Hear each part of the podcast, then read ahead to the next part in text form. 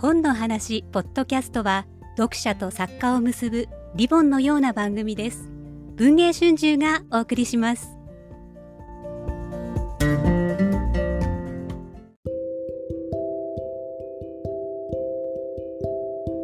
皆さんこんにちは。文藝春秋別冊文藝春秋編集部の黒岩里奈と申します。今日はピアニストの藤田真央さんにお話を伺います。藤田さんよろしくお願いします。よろしくお願いします。なんとずっと別冊文芸春秋で連載していた指先から旅をするがついに書籍化になりました。はい。いやありがたいです。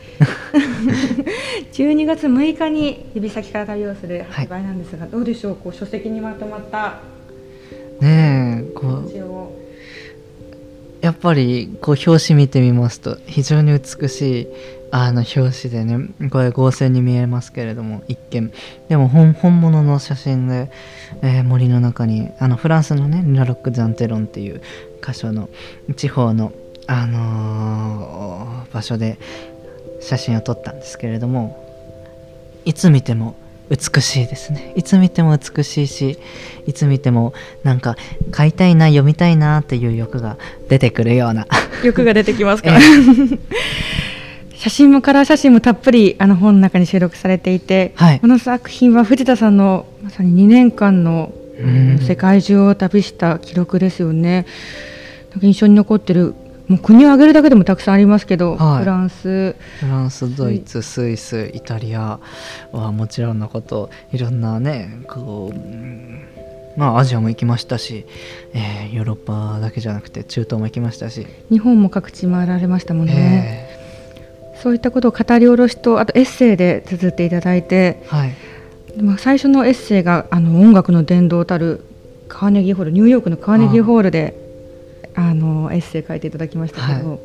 覚えてらっしゃいますか？あの時の。そうですねあの時、うん、もう本当にあのニューヨークの JFK から羽田に飛ぶあの飛行機の中で 本当に書いていたものででその中でもうすでに完成させてしまったじゃないかな。もう134時間のフライトの中で一気にこう書いてしまって。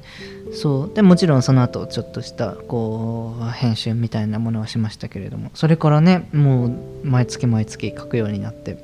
非常にいいあの刺激を受けてます。でもカーネギーホールももうあれだけの濃い体験を残さないわけにはいかないという、はい、あれでしたもんね。藤田さんの方からご自分で書きたいっていうふうにおっしゃっていただいて。そうですね、うん、いや本当に何でしょう自分で書くからこそこ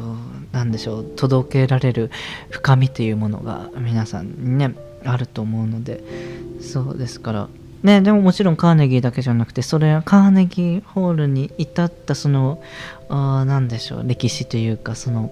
歩みみたいなものもこの本に収録されているのになんでこの彼にカーネギーで弾けたかっていうのもねこうなんか結構ロマンチックというかまあなんでしょうラッキーな部分もありましたしそういったなんか連載をやっていてあの意識していないこうあのラッキー運みたいなものも多々あったのでそういったものもなんかこう人生であるんだなと思いながらあの確認していただけたら嬉しいです。ぜひ連載でお楽しみの方もあの書籍にあったので、うん、手に取っていただけたら嬉しいです。2023年12月6日に藤田真央さんの指先から旅をする発売予定です。よろしくお願いいたします。よろしくお願いします。